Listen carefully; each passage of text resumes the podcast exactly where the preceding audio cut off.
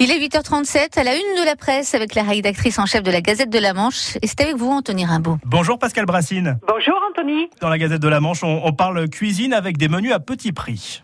Oui, tout à fait. Une fois par euh, il y a un restaurant qui s'appelle Las Gourmand à Bresset qui propose un menu à 5 euros. Alors l'objectif pour la gérante, c'est que les clients se fassent plaisir à moindre coût. Donc chaque vendredi soir, elle propose une entrée, un plat et un dessert. Et au-delà bah, du coup de com en fait pour cette table hein, qu'elle fait vivre depuis 6 ans déjà maintenant, Virginie Autier veut vraiment faire découvrir la cuisine française à ses clients, des plats simples que les gens ne font pas forcément chez eux, indique-t-elle euh, à notre journaliste. À retrouver aussi euh, ce matin un hommage à Arnaud Beltrame.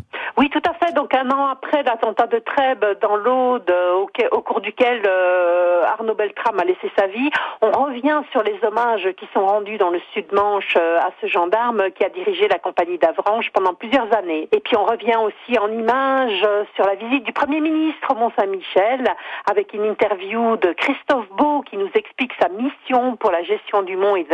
Et puis euh, Pascal Brassine, la Gazette mène l'enquête. Oui, avec euh, on a trois jeux d'enquête en fait à dénouer dans le Sud-Manche euh, euh, incessamment sous peu. Il y a un escape game qui va ouvrir à Avranches. C'est une maison où les joueurs auront à dénouer une énigme pour en sortir. À Ducès, c'est dans le cadre du château que les visiteurs pourront jouer. Et à Granville, en mai prochain, il y a un complot qui sera déjoué dans la haute ville. Là. Et tous ces sujets sont à retrouver dans la Gazette de la Manche. Merci Pascal Brassine, bonne journée. À vous aussi.